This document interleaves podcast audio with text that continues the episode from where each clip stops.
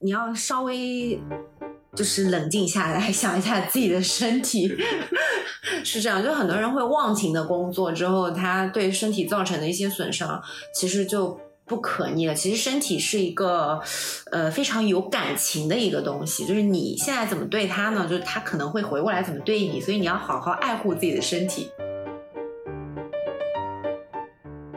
你这时候接受到光源的话，你又会开始兴奋。所以有一个小贴士，就是说，你如果是出夜班的那天的早上，你尽量出门的时候戴好太阳眼镜，尽量不要接受到早上的那个光，然后你就赶快回家就睡觉。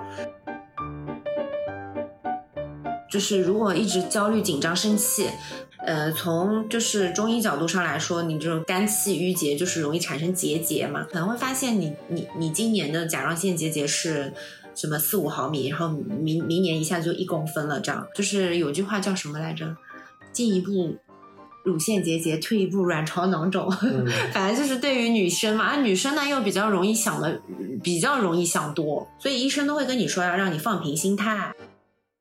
Hello，大家好，这里是宛平北路六百号，我是东东，我是 Jerry。啊，本期节目呢是我们跟体制内的串台节目，非常荣幸能够跟呃体制内串台。啊，今天呢，我们将会从我们呃医生的这个角度呢，跟大家解读一下，就是你在呃日常长期的这种工作中，呃遭遇的这种职业病方面的一些困扰。嗯，那下面请凡凡和我们做一个自我介绍吧。嗯，宛平北路六百号的听友们，大家好，我叫凡凡，来自播客体制内小职员们的聊天局。我们播客主要讲的是小伙伴们对体制内的工作、生活以及他们自己的一些故事。啊，欢迎各路对体制内感兴趣的小伙伴呢过来收听。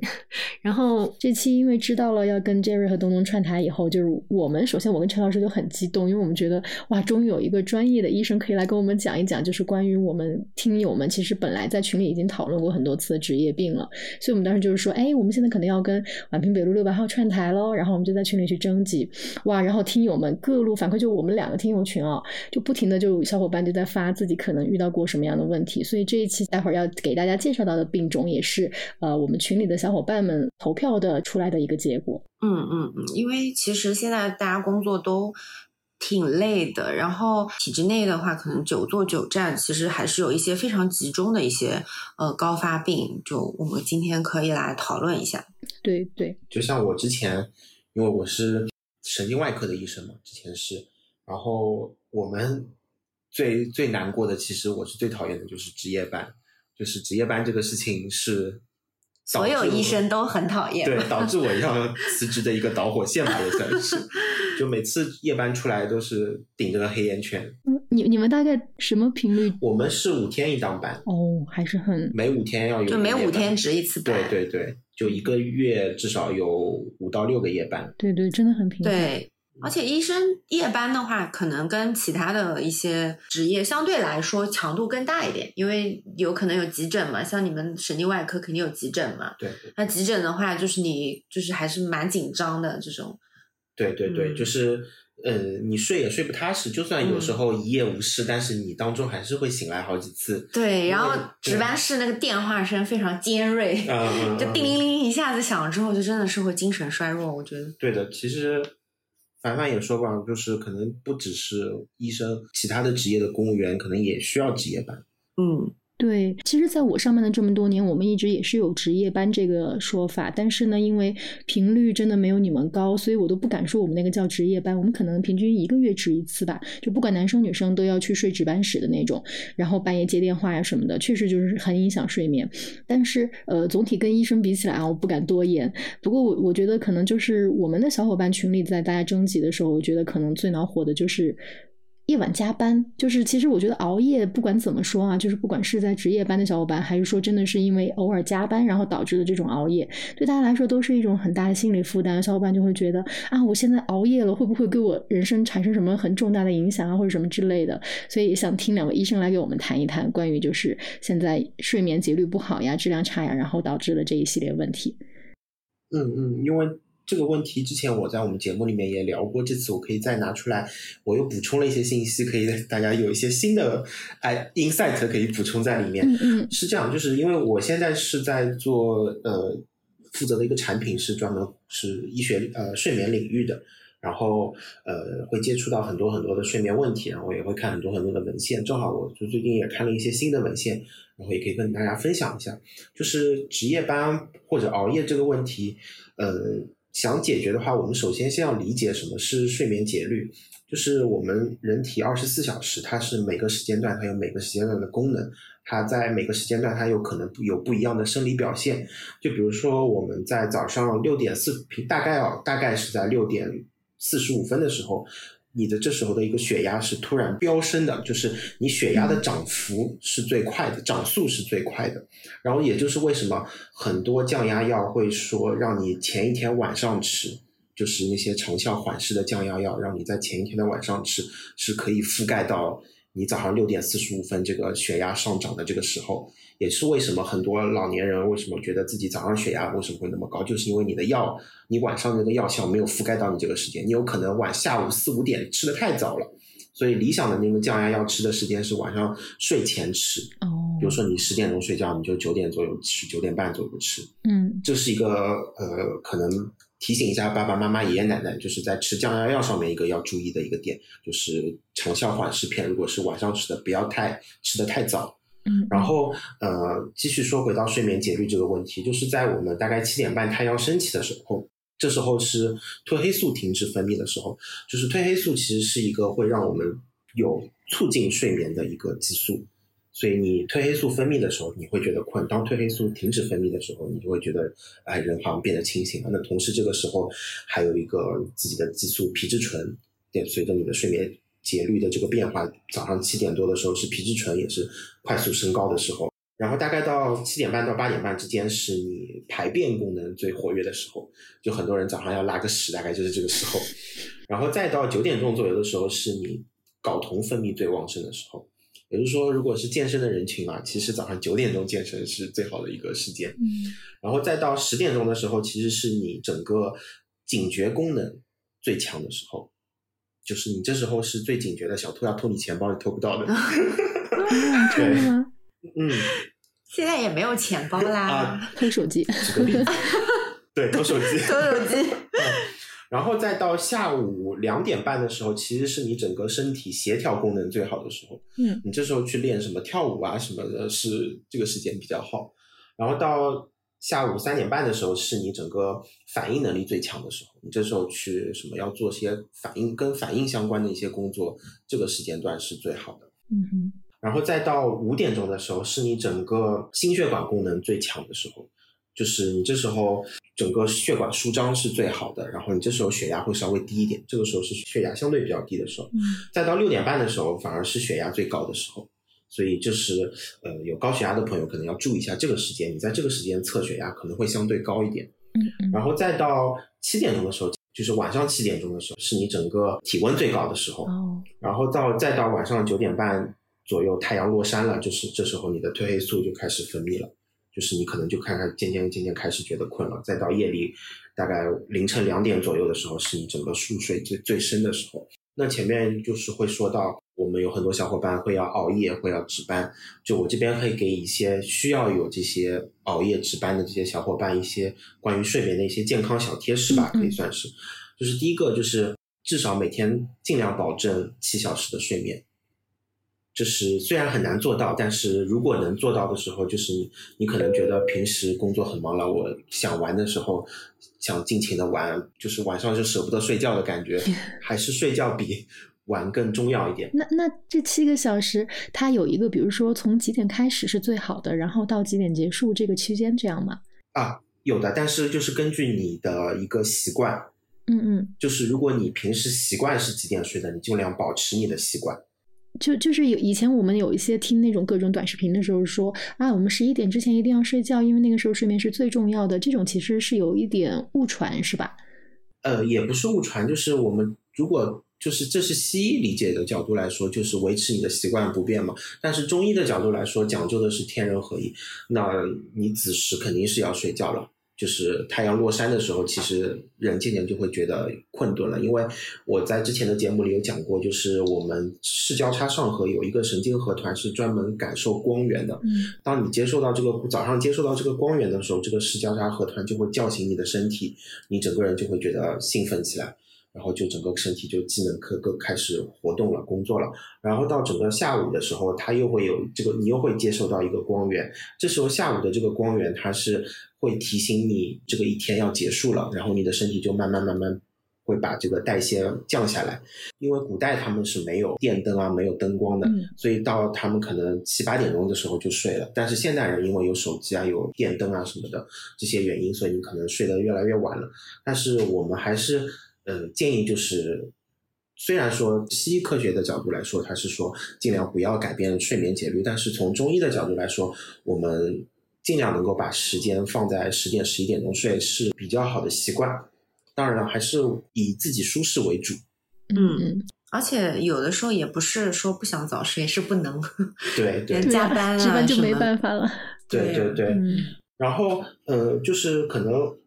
因为我前面提到嘛，就是早上的那个光源其实会让你神神经兴奋起来，嗯，所以就是值夜班的人，就是值夜班的同学啊，你早上起来的时候，你这时候接受到光源的话，你又会开始兴奋。所以有一个小贴士，就是说你如果是出夜班的那天的早上，你尽量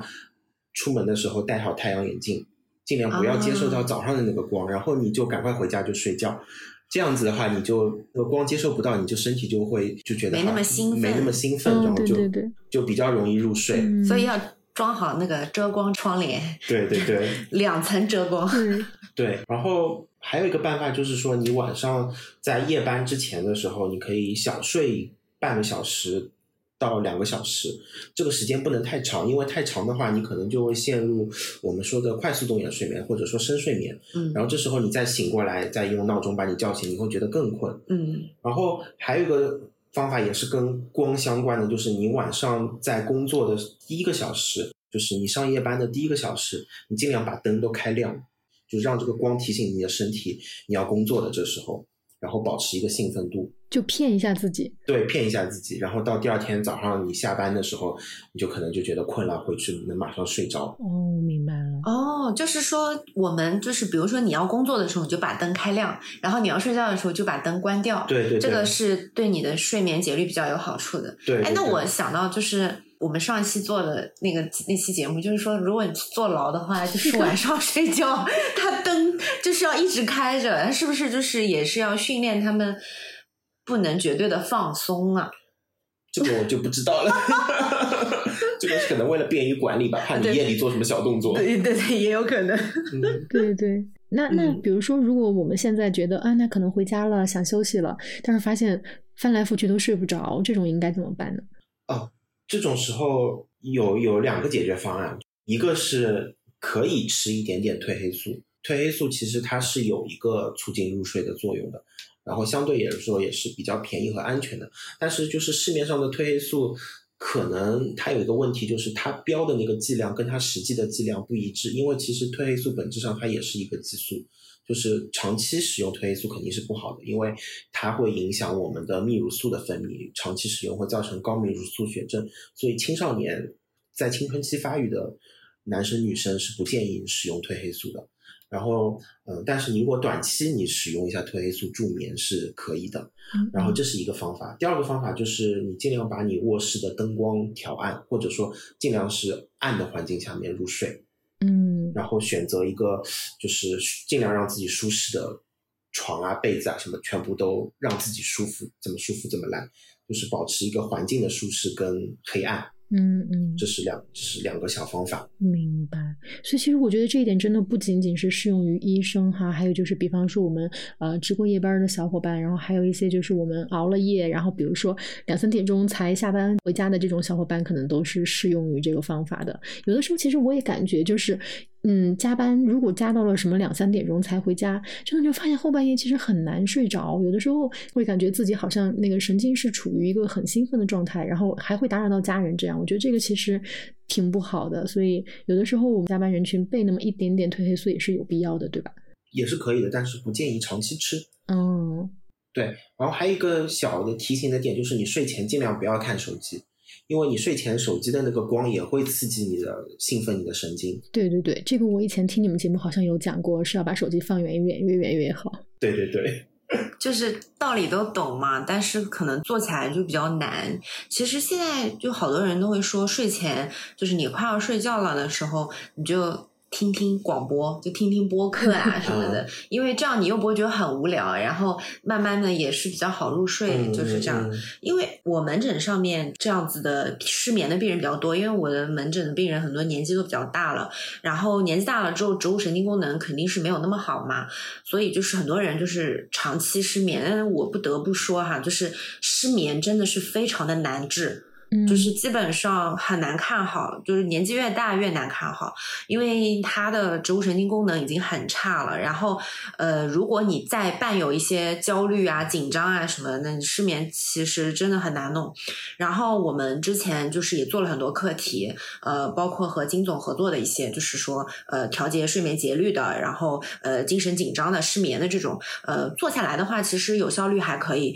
呃，但是就是因为毕竟我们做这样的实验，样本量还是有限嘛，所以其实在我临床上看到的就是，呃，年纪越大，他那个失眠是越难治的。通常就是如果是年轻人的话啊，如果或者是因为你最近工作比较忙，我都会建议你身边备一点安眠药的，备一点比较基础的，就是阿阿普唑仑这种，就是因为年轻人的那个植物神经功能还是比较好的。如果你就是短时间因为你一些工作就是产生的这种失眠，就是你吃一段药，吃吃药把它颠倒回来之后呢，你之后是可以恢复的。那就是想说的，就是你睡眠不好带来的危害，其实要比安眠药带来的副作用要多很多。就是你睡眠不好，你可能就是神经紧张啊、血管紧张啊，就是你会有很多很多的呃危害。像年纪大的人的话，就是可能会有血压高啊、脑心脑血管疾病的一些高发什么的。所以我是说建议，如果你有药可以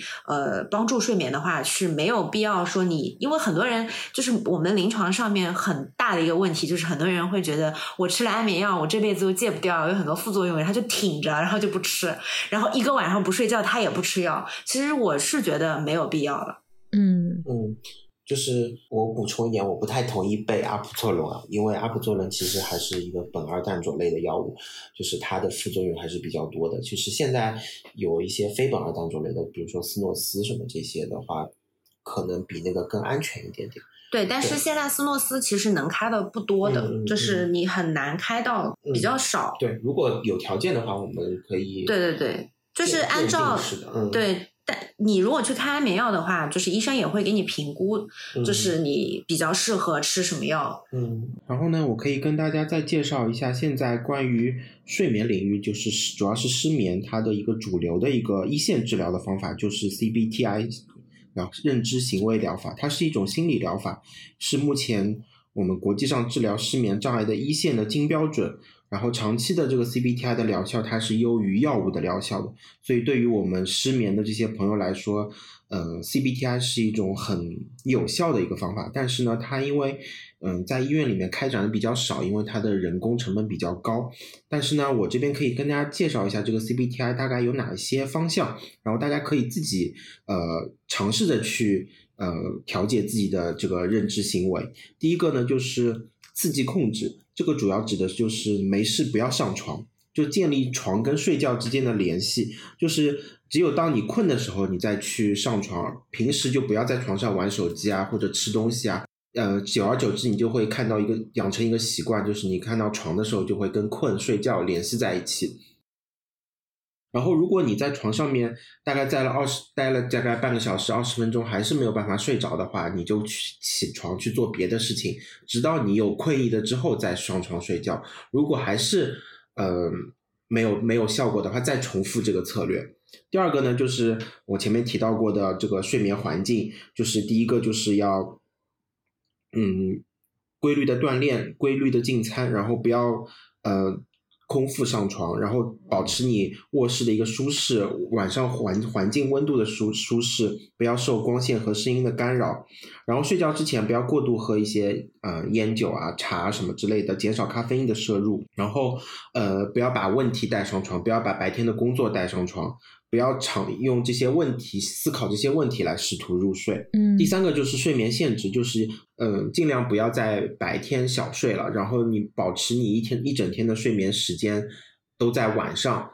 然后这样子你白天的话就会把这个睡眠债积累起来，你到晚上就容易产生困意。对，然后第四个就是松弛疗法，就是睡前会做一些正念的训练、肌肉呼吸的训练，然后来放松放松肌肉，然后让你更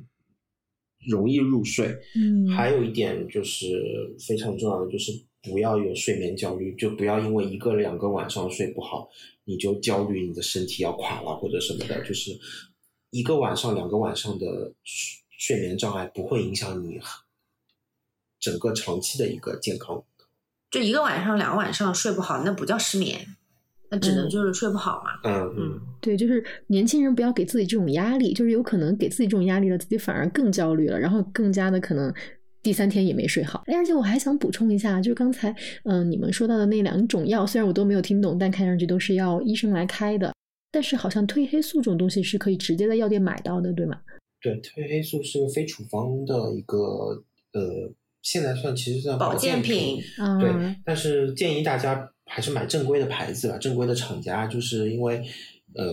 毕竟也是激素对嘛，毕竟也是激素，就是褪黑素嗯不建议长期吃，还是要强调这一点。嗯嗯，这个明白，好吧。嗯，嗯，那谢谢 Jerry。那那东东有没有什么就是你以前觉得自己非常不太好的习惯或者什么？嗯，因为我是针灸科的嘛，其实相对来说，呃，说到我自己的话，就是更多的是我们一些门诊上面的一些高发的一些病种。呃，嗯像我们针灸医生的话，其实比较多的都是腰突，就是呃，就是腰椎间盘突出。呃，因为我们打针的话就要一直站着弯腰，所以就是你长期的弯腰，如果病人比较多，是你的工龄比较长的话，就是很容易引起腰椎间盘突出。我们当时科室里面的基本上每一个老师都腰椎做过手术，每一位啊，基本上每一位就是高年资的。然后，所以我从一开始入行我就还蛮注意的，我一定会保持那个脊柱中立位，就是我我弯腰，我一般不会弯腰，我就会下蹲。哦，对对对，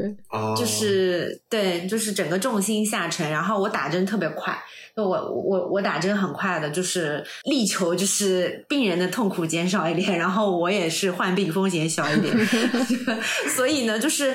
你自己会摸索出一套，你自己知道了之后会摸索出一套。那其实腰椎间盘突出的话，就是像医生群体里面也很多，特别像 Jerry 他，呃，他们这样的外科医生，手术站久了嘛，就是你要他们手术不像我们打针就可能比较快啊，就一个病人两三分钟可以打完，那他们可能一台手术一站站七八个小时这样，你要保持同一个姿势不变，呃，那就可能会有腰椎呀、颈椎呀，然后肩周炎的这种哦情况。对，还有一个就是外科医生很多都胖嘛，就是肥胖嘛，就是因为他可能在于手术站很久，然后精神高度集中，肾上腺素急速分泌之后，你下台之后，他就是需要补充一些喝可乐，糖分，对，嗯。就是可乐这种，嗯。可乐、雪碧这种就碳酸的，然后呃含含糖的，或者是很很多人要抽烟，就是缓解一下这个呃高度的这种精神的紧张。所以就是像呃医生里面，特别是外科医生，其实他的健康疾病还是蛮多的，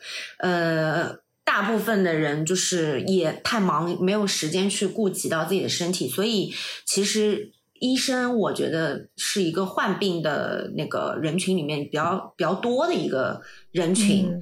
呃，然后呢，还有一个呢，就是我们现在其实比较多的，我门诊上也见的比较多的，就是富贵包嘛。呃，富贵包它就是我们在颈颈后脖子后面有一个一个比较大的一个凸起的那个，我觉得很多人应该都知道这个富贵包。那富贵包是怎么引起的？就是因为你长期的这种颈椎的前倾，那就是会高发在我们这种长期要低头啊，然后盯电脑的一些人。就是说，你一直长期的往前倾的话，你的颈椎和你的那个胸椎它会有一个脱离。那身体是一个非常强大的一个机能。这个身体它知道，它觉得说你这个有危险了之后，它就会有一些保护的措施，就是也是一种代偿。然后它就会在这个地方呢，就是分泌出很多脂肪，把你的这个脱离的部位给包裹起来，就保护它，不要真的脱离。那时间久了之后呢，就是你那个地方脖子后面它就会有一个很大的包。嗯，我不知道为什么叫富贵包，可能是一直坐着的人会有比较高发吗？或者说长长期伏案工作的对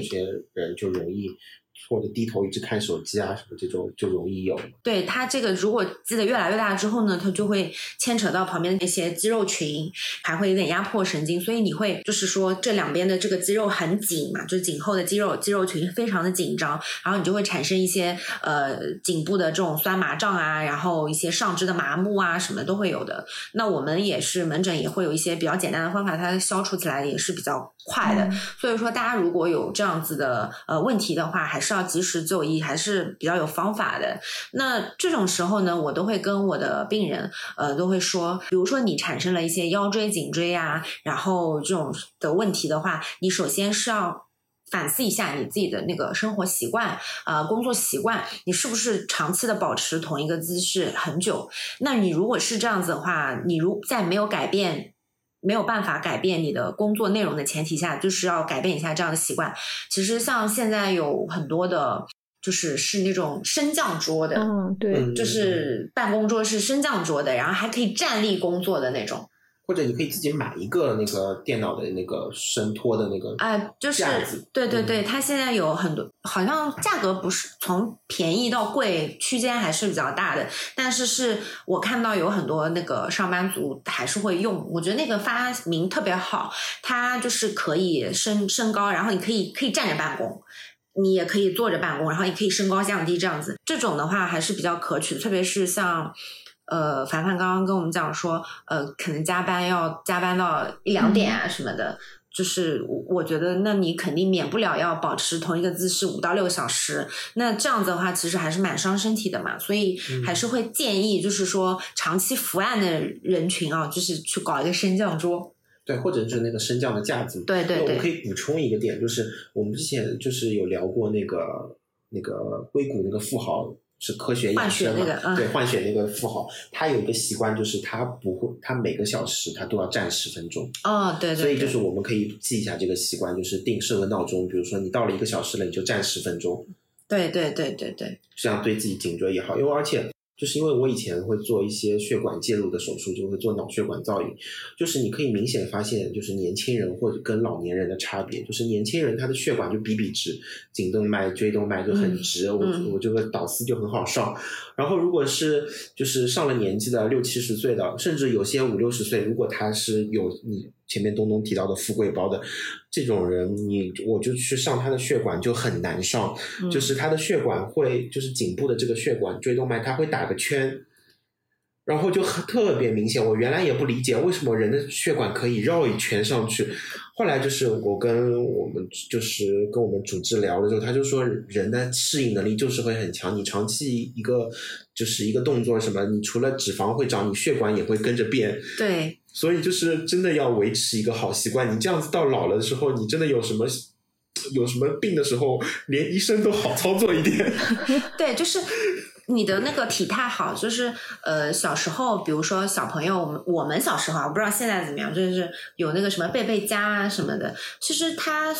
我不知道贝贝佳算不算智商税，但是它就是纠正你这个体态的概念，我觉得是很好。就是你从小如果能够养成一个呃比较好的体态的话，其实对你之后的生活还是有帮助的。那我们经常说颈椎病最好的医生是自己嘛，就是你如果就是注意这个。能做到最好的那个坐姿和站姿，就是坐如钟，站如松，这这个是最好的。就是你能做到这样的话，这些疾病发作的那个频率就会比较低。然后另外呢，其实我还是还蛮建议，就是说各位如果是腰不好或者是脖子不好的，就是去及时购入这个腰托啊、颈托啊这种，就是它在你发作的时候，它还是可以给你一个非常好的一个承托的一个呃功能的。像比如说像腰托的话，买那种就是有那个支撑条的那种，就也不用买什么花里胡哨的，什么发热的啊，什么这都不需要。然后带那种撑条的，就是稍微轻便一点的，因为如果太重的话，也是对你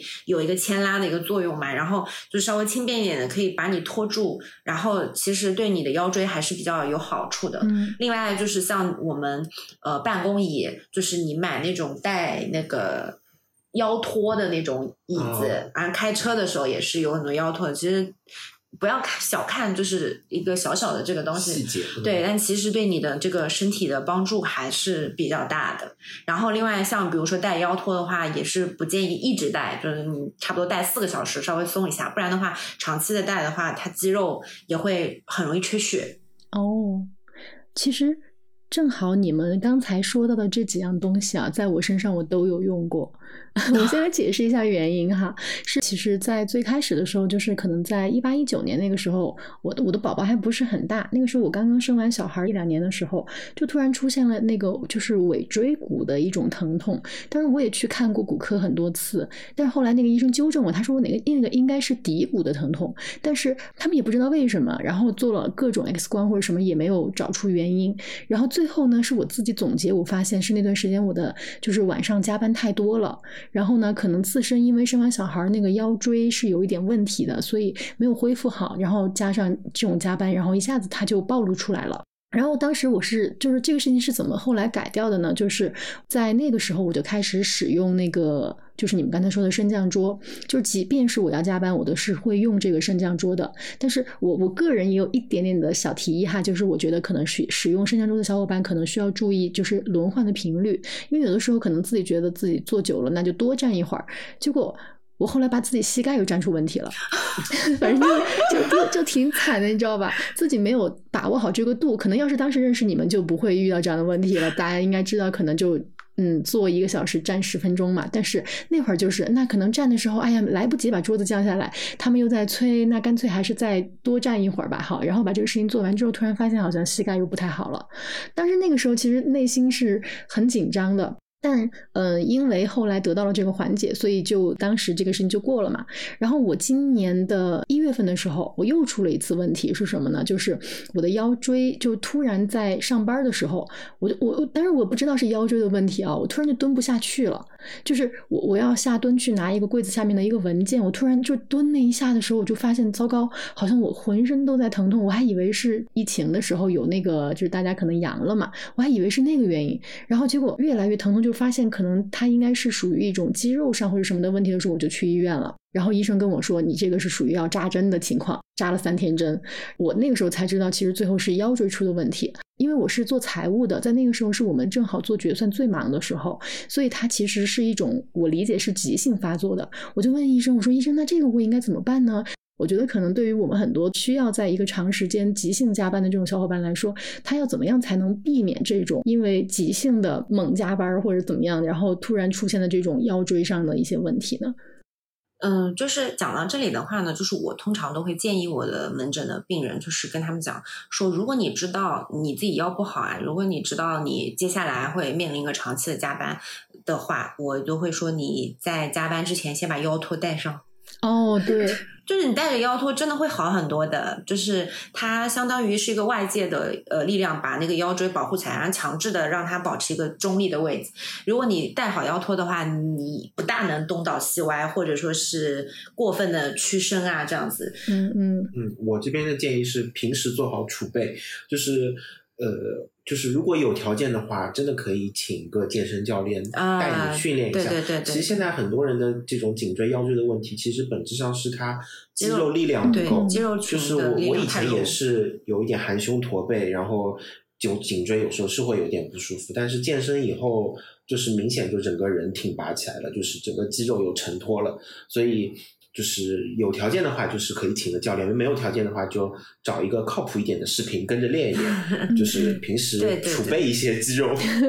还是要先做好自己的自身恢复哈。因为因为其实腰托我也有使用，对，就是当时其实我第一次出那个问题的时候就买了腰托，但因为这次加班就是它属于那种太急性了，然后当时没有做好这种我可能会不太舒服的准备，然后就没有带腰托。就是而且我的腰托我觉得我还买的蛮好的，就是它是那种就是刚才东东说很轻便的那种，那个是充气的，确实是那个时候自己没做好，所以才出现这个问题。对，其实就是加班什么的，就是不是说大家不要加班，但是呃，你在加班的时候不要太过于全情的投入，你要稍微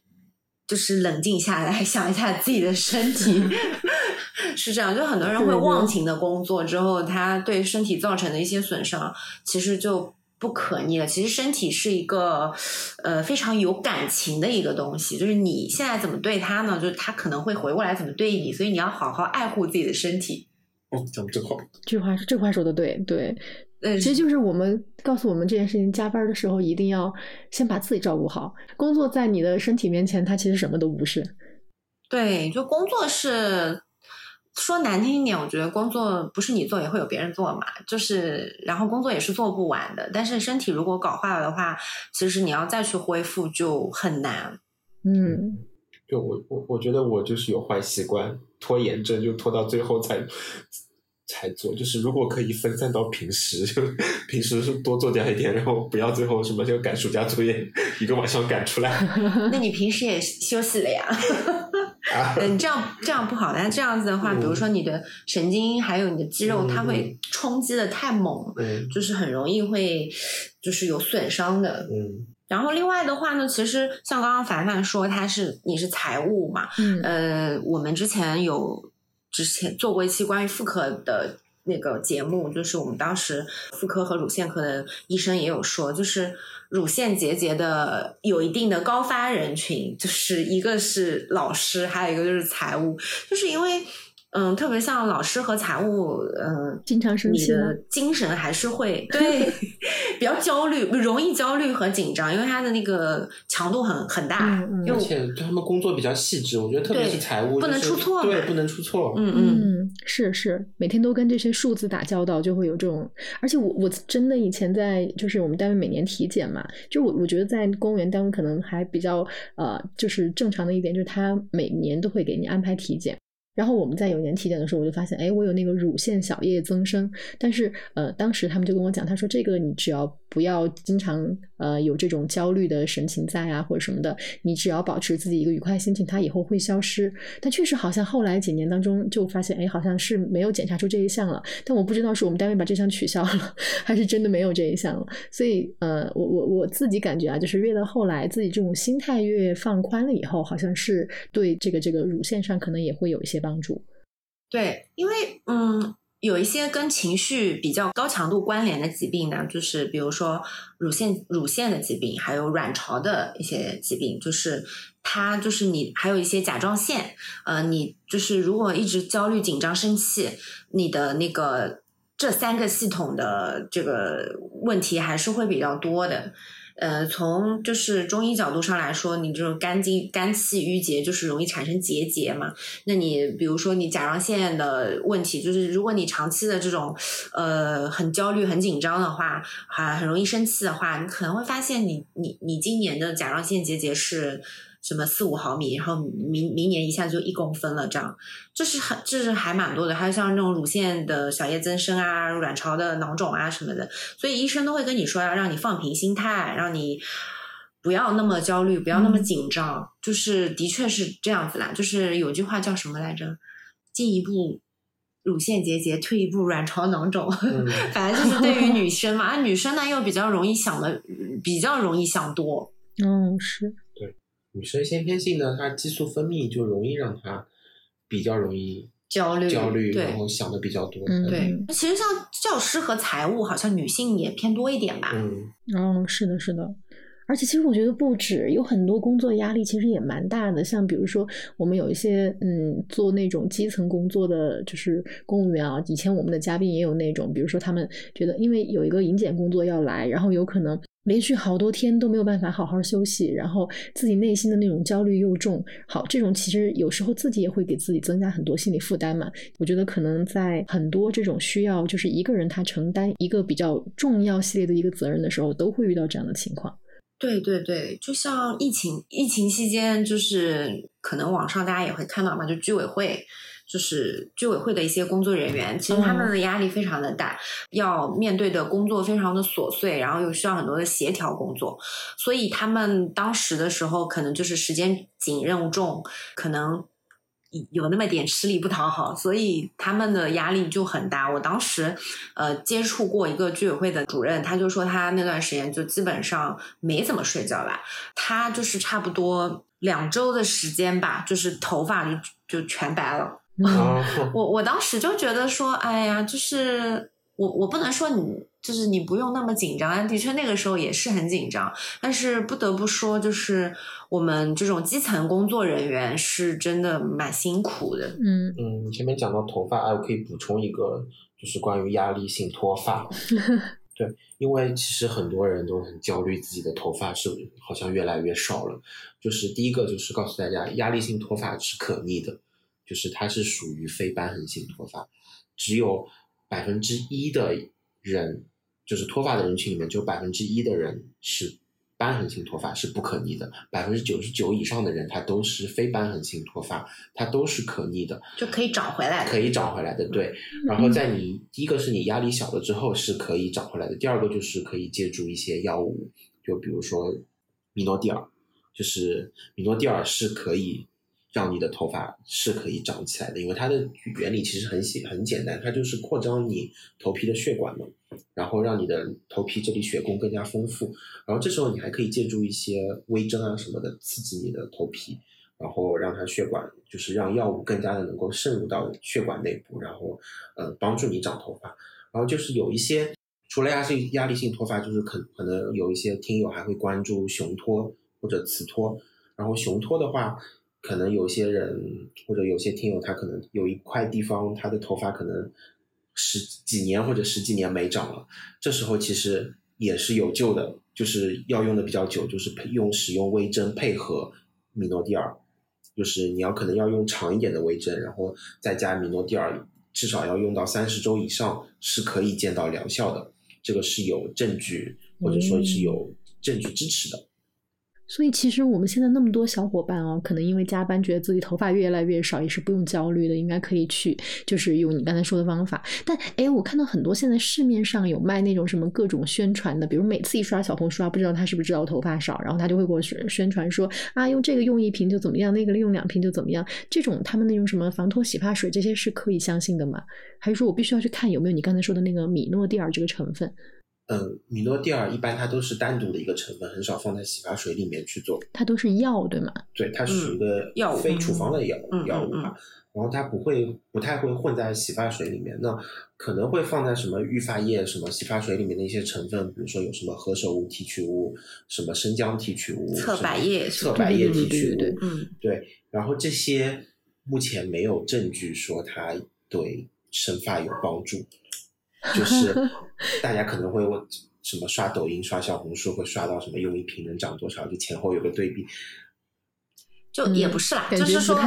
对对对对，就是说，就是这些都是中药嘛，就是因为如果是你从西医的现代医学的角度来说呢，的确是这样，但是呃，你从那个中医的角度来说，你可能脱发呃引起的就大呃比较大概率的可能就是你一些湿热呃皮脂腺就分泌比较旺盛，然后像那种什么侧柏叶啊什么的，就是它可以更好的控油嘛。头皮更清爽一点，然后至于像何首乌啊什么的，它的那个生发的原理很多呢，也都是调节你的这个整体的这个头皮的这个健康。它不是说直接像米诺地尔那么明显说扩张血管。那如果还有一个呢，就是像我们的中医里面，它有一个理论，就是呃那个发为血之余嘛。就是有很多小姑娘，就是可能你为了减肥吃的很少，让你气血比较亏虚了之后，呃，就是头发也会掉，所以是把气血补上去，你把血补上去之后，头发也会慢慢长出来的。哦，对，所以就是还是要辩证，就是要根据你自己的体质来。如果你体质合适，那你可能这些对对对草药类的。成分可能会有帮助，但是你不是那样的体质不对症，那也没有用。对，只能说就是如果你有了这样子的问题出现，你觉得哎最近好像发量明显减少了，然后呃你洗头或者是那个干嘛的时候，是一觉醒来头上这个那个就是头发掉的很多的话，那还是最好肯定是马上去就医嘛，去看一下。嗯嗯，对，明白。其实还有一个方法就是早点睡觉。对。关灯睡觉。对，关灯睡觉，早点睡。自己就是因为我保养好。们晚上，对我们晚上，因为它会是我们生长激素，就是其实也是一个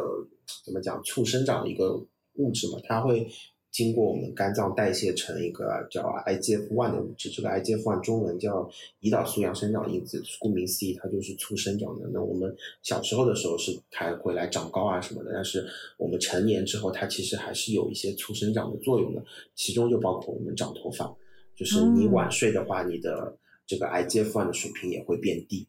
就是你的头发也会越来越少。对对，所以所以其实睡眠真的特别的重要。对，对对对，还有刚才你们说到，就是我们乳腺结节的高发人群当中还有教师嘛。那其实我也想帮我们群里的那些教师小伙伴问一个问题啊，因为他们其实还有一个我觉得比较常见的，就是他们那个咽炎啊，还有包括其实我记得我们有一些在那个就是比如政务中心工作、大厅工作，每天要说很多话那种小伙伴，好像咽炎这件事情对他们来说也挺麻烦的。然后这个可以给我们讲讲吗？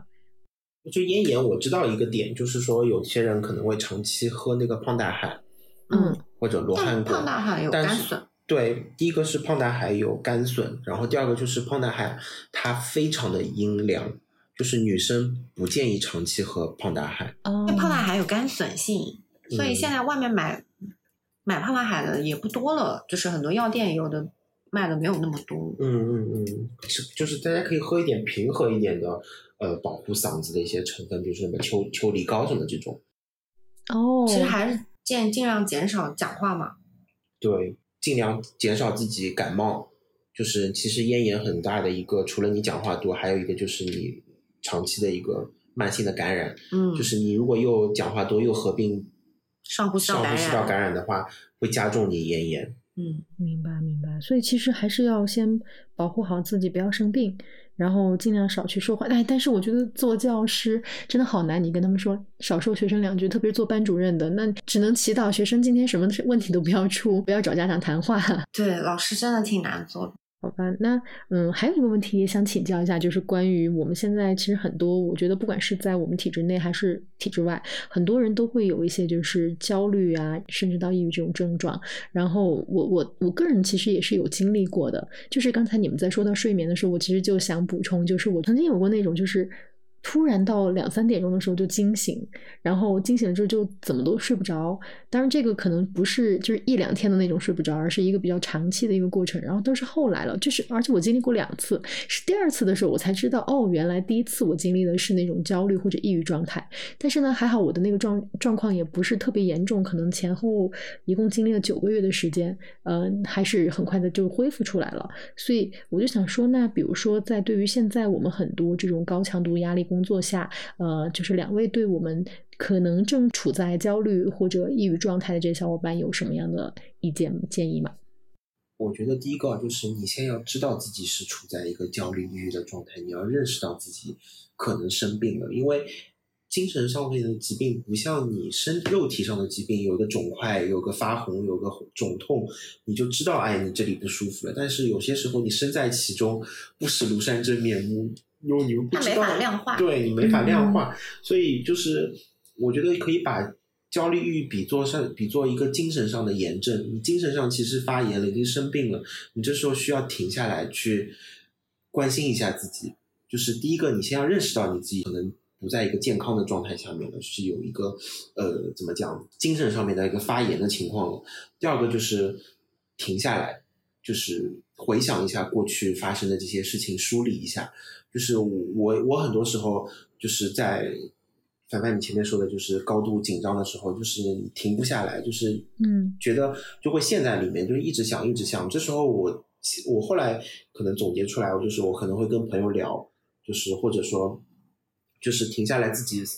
梳理一下过去的发生的这些事情，就会好很多。就会你会发现当中，哎，这个人是在 PUA 我，说这个工作其实我可以不接的，就是你会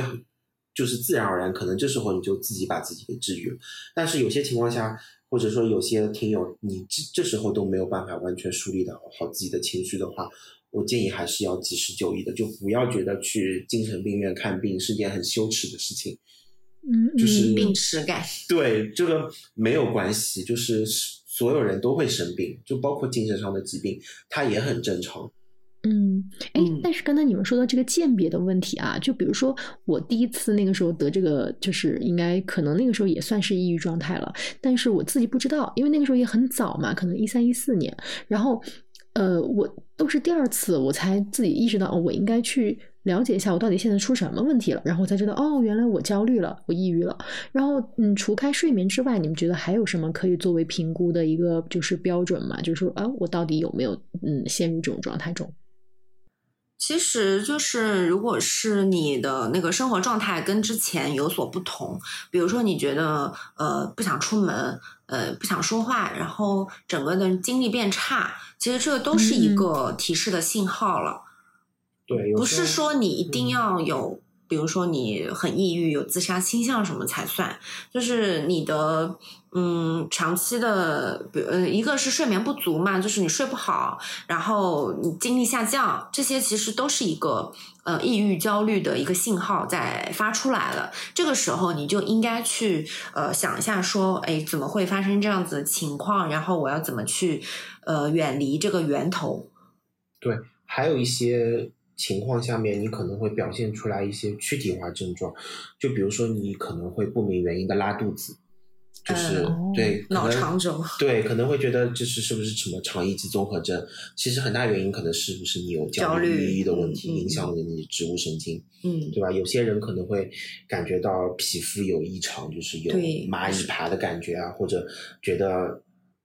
就是有些人会表现出自己可能尿频。就是表现出各种各样不一样的躯体手麻、手脚麻木，这种颤抖啊，就去医院查又查不出什么问题，这时候可以看一下心理科。对，还有一些莫名的心慌、心前区的这种疼痛啊什么的，还有就是老觉得胃痛什么，其实都是一个身体在发出信号，就是你可能你的神经系统，就是呃你的精神这方面可能有点问题了，就是需要去介入一下。嗯嗯，那我们以前还讨论过一个问题啊，就是我们当时也有小伙伴在说啊，我可能上班四年就抑郁了三年半这样的一个状态，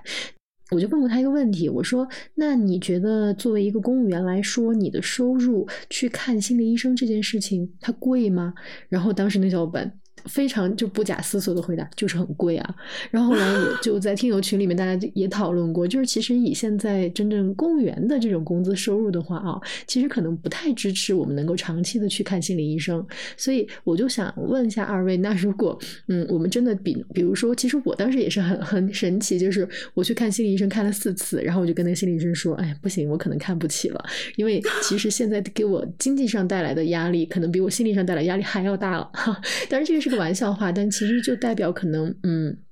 有一部分小伙伴可能跟我一样，他也只能说选择一些自我调节的方式。那这样的话，你们有什么样的，比如说，嗯，比较好的调节方式，可以给我们说一下吗？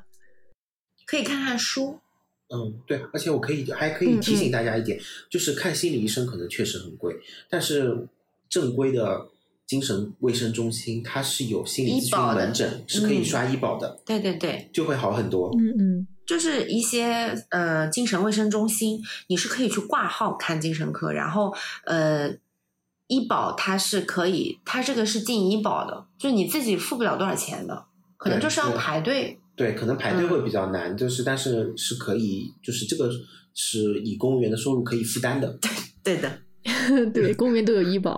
对对，是的，这个也是因为我们之前请了一位精神卫生中心的老师来。就是做做做了一期这个精神抑郁的节目，然后是也是他当时跟我们讲说，是可以医保进，就是可以挂号去 那个咨询的，就是嗯。对，的确外面的机构或者是私人的这些心理医生还是蛮贵的吧，然后它价格也是区间比较大，然后有的时候你也很难鉴别这个医生是否适合你，然后心理医生咨询的话，他短期的一次两次也是没有什么用。嗯，总归要聊好几次。对，所以大可以，大家可以去正规三甲医院或者说精神卫生中心的门诊去做心理咨询也是可以的。然后至于说，呃，上班四年然后抑郁三年半这个问题，就我以前做医生的时候其实也抑郁，就是我也不开心。哦，怎么讲呢？就是我知道，就是现在这么说，我可能有点凡尔赛，但是。真的如果不开心，你就跳出来，就真的换环境。就是有些时候就这个其实就跟过敏一样的，你过你为什么会反复过敏？你就是因为生活在让你过敏的环境里，有狗，比如说有过敏源有过敏源，有狗毛猫毛，那可能你在你在你的这个工作的环境里面，也可能什么人什么事让你一直长期不爽，所以你在这里面，你可能就会心里面就是你不脱离这个环境，你可能没有办法完全治愈自己。就要么改变环境，要么改变自己。对，改变自己比较难，那就改变环境了。对 对对，对对对，我我还是挺佩服 Jerry 的，就是呃，敢于跳出来这件事情嘛。因为其实我当时的那个抑郁哈，还不是说因为我在这个地方工作而抑郁，而是因为我自己已经产生了我肯定要离开体制，所以呃，我对自己产生了一些怀疑。我觉得啊，不行，我可能出来找不着工作，所以这样才才产生的抑郁，就是我的那个嗯原因可能不太一样。但是嗯，确实就是犹如 Jerry 所说的，就是我能感觉到你对这种生活的一种洒脱感哈，就是没有什么比我的生活更重要，我一定是把我自己放在首位，工作只是一份工作而已。对，就是还有一个，我觉得就是大家，嗯，我当时为什么有底气可以跳出来？其实很大一部分原因就是因为我医生这个工作它需要长期学习，就是很多时候我就也是不知不觉当中学到了很多东西。让我有底气说，哎，我储备了足够的知识、足够的能量，我可以跳出来。那我觉得在外面我也可以活得很好。当然，就是很多公务员他们可能都是做的同样的工作，按部就班的生活，就是觉得很没有办法什么做什么改变。但是我觉得有一点可以先做的，就先保持学习吧，就是呃储备能量，然后再破茧化蝶嘛。嗯，对，说的很有道理。我们可以先保持一个学习的状态，然后让自己时刻具备一种我可以有离开的底气，这个样子。其实我之前有一段时间比较焦虑，这个，但是不是因为工作，是因为自己生活上面产生了一些呃阻碍。然后我那个时候也是去看心理医生，我大概看了有两三个月吧，也是很贵。然后。我就记得，就是心理医生他经常会跟你说，让你把你你的情绪流淌出来，就是呃悲伤的时候你就尽情的让他悲伤，然后就一直，然后我就经常会跟他聊的时候就会失控，就会哭。嗯，我印象很深刻是有一次可能聊的上头了之后，我就大哭嘛，然后大哭了之后呢，就是突然反应过来，我好像时间到了一个小时。然后呢，我就想，哎呀，我就啥也没干，就在那儿哭，就很浪费钱。然后我就瞬间戛然而止。然后那个心理咨询师就跟我说：“没关系的，就是你你要哭你就哭。”但是我是真的哭不出了，哭不起。发现发现哭一个小时也是这么贵。对啊，那我我所以我觉得的确是那个心理医生真的蛮贵的。然后我那个时候是我去看那个心理医生是六百块钱一个小时，六十分钟。嗯嗯。好贵啊！对的，对我我当时也是记得好像是五百块钱，呃，五十分钟还是怎么样。然后，但我我当时就记得啊，我当时就是觉得看着看着，我发现他其实跟我的这种对话疗法，就是一直不停的在问我问题。然后他问的这种问题，其实当时就是陈老师啊，他也就是因为那段时间我刚好抑郁的时候，是跟陈老师刚开始做博客的时候，然后陈老师那段时间就给了我很大的帮助，他也一直。他其实不知道心理医生跟我聊什么，但我发现每次我跟他聊播客聊完了之后，他就会跟我聊很多心理医生让我聊的这些话题，然后我就发现，哎，好像陈老师也能治病啊，还免费啊，所以我后来我就 就是经常会跟陈老师采用这种。也算是对话疗法吧，然后久而久之就发现，突然有一天，哎，自己好像就好起来了。就是我那天我还专门发了一个朋友圈纪念了一下，我觉得，嗯，我觉得我好像就是有一种那种肩上啊，突然有一个力道被卸下来了，就是那样的一个感觉。然后我一下子意识到自己可能好起来了。但但是我我有一个，嗯，就是嗯。算是一个一个自己的小发现，但我不知道这个是不是真实。就是可能在后面，我还会不断的有反复，就是他会在呃某一个时间段，你突然遇到一个什么样的事情之后，然后他又会呃反复的出现，但是我能够在一两个小时之内。又把自己的那种情绪给自己控制回来，然后我能够找到一个我自己觉得非常自洽的一个一个一个环境，或者是把自己包在一个很安全的氛围里面，哎，我一下子就好了。所以我觉得可能自己这种治愈能力，嗯，变强了以后，呃，好像抑郁这件事情也就不那么可怕了。我不知道这个是不是一个正常的现象。对，这个就是一种情绪的反扑嘛，然后对你自己的。就怎么说？我觉得人就是需要一个自我探索的一个过程，就是对于一个自自我进行过探索之后，你尽量的自洽之后，你这个这种其实也是精神上小感冒，它是可以自愈的。嗯，对，我的方法其实还有一个就是求助玄学，对，我们都是这样。把所有的这些经历的这些挫折什么都归归咎于命运，对找一个发泄口。就是我我我我，就是我以前跟 Jerry，我们虽然是大学同学，但是我们有中间的三年的时间是不大联络的，因为我们就是读研究生的时候就去了不同的医院嘛，嗯然后就是。然后就是那时候重新联络，就是因为那段时间我的状态不是很好，然后朋友圈经常会发一些比较丧的那种朋友圈，然后他就在下面回复说要不要算命，对，然后就发现一个很神奇的事情，就是比如说，呃，这个算命先生啊，无论你是八字也好，或者是什么也好，他告诉你说，哎，你就是中间这两年，或者说你这一年，你就是会运气比较差，然后会经历很多不好的事情。这个时候，你可能就是你的这个你的那个命命运上面来说，这段时间是你要经历的一个低谷期，然后你从某一年到某一年就会好起来的。那我我会觉得我的精神得到寄托，我会说哦，那就这段时间就当渡劫了，然后后面就会好起来的。对，就嗯给你一个寄托，有个希望，对有个精神出口对，就是嗯会、就会好很多。确实，我也是，就是真的我在回看我自己过去的命运的时候，哎，确实就是我心情比较差、比较低谷的那几年，就是确实八字上面也是显示那几年是会要经历很多事情，就会比较苦，所以。就是现在是我八字上面过得比较好的顺遂的年份了。嗯嗯，而而且我觉得，就算没有我们去，比如说真的算命哦，我自己也会安慰自己，不，我觉得这个就是我认为的我的命运到这个时候了，那接下来肯定会是一路都很顺风。所以有的时候，嗯，自己给自己这种心理暗示，我觉得其实也还蛮有用的，就会很快很快的，就是把自己从一个状态当中给捞出来。对，其实也是给大家，就是给我们自己提一个提示，就是无论玄学也好，或者是什么也好，就是要给自己找到一个另外的一个寄托，一个出口。嗯不不用去在意说到底是玄学还是科学什么的。对，还有一个点就是，我想说的是，对对幸福、快乐什么都是对比出来的。就是你前面经历的够苦、够难，你后面才能够甜。就很多什么像有些富二代啊，什么或者明星啊，他们生活条件一直都很好，也很容易抑郁也很容易抑郁。他们因为他们的阈值已经很高了，再让他们快乐的事情就很少了。但反而就像我们这种普通小老百姓，就是可能之前吃过一些苦，但你后面日子稍微好过一点，你就很满足了。嗯对对，是的，就是无论是好的还是坏的，我觉得都是呃一个体验吧。就是把它放到一个呃人生的一个大的这个单位里面来看的话，其实真的是很很微不足道的一段经历和时间。嗯，有时候还有可能是礼物呢。对，就是可能过了很多年之后，发现哎，这段过得不好的时间给了你一个人生转折点，反而后面就过得更好了。嗯，对，我也觉得，